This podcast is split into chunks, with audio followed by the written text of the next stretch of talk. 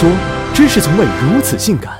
世界上最深的伤害莫过于你在南方的风雨里冻成傻逼，见过大风大雪的北方人还在嘲笑你是娇滴滴。南方的冬天冷不冷？没在南方过过冬的人是没有发言权的。在人们的印象中，南方的冬季或许有点凉，但也不至于冷。实际上，南方的冷自带魔法攻击，就算你身披大棉服，手捧热水壶，依旧会瑟瑟发抖。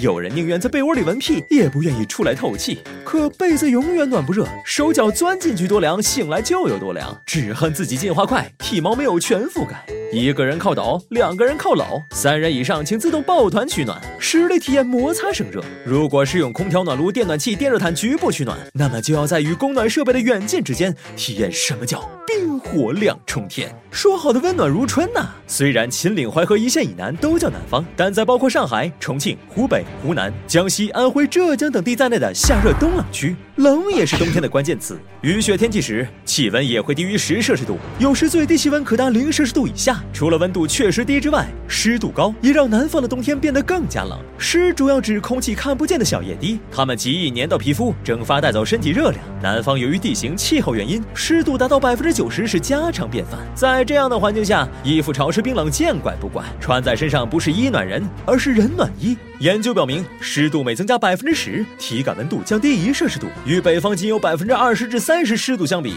即使同是零摄氏度，南方比北方实际感受的温度还要低六七摄氏度。而所谓的进屋暖和暖和，对南方人来说也是不存在的。北方的房屋厚实保暖好，可南方由于表层地质复杂，土地支撑力难以琢磨，加上成分复杂的土壤在水分浸泡下会变得很软很活跃，所以南方房屋走的是轻薄路线，以免出现下沉坍塌的危险。而且出于祛湿考虑，保证室内空气流通才是重点。因此，在南方只有出去暖和暖和的说法，好歹外面还能蹭点阳光。除了冷的让人觉得自己像个没家的孩子，这种房屋构造也给集体供暖增加了难度。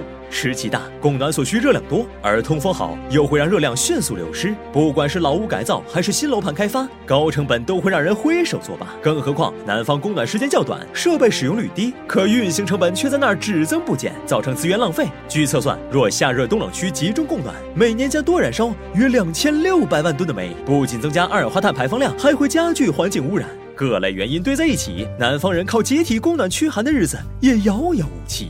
又冷又湿又没暖气南方人民只能默默的抱住冻僵的自己。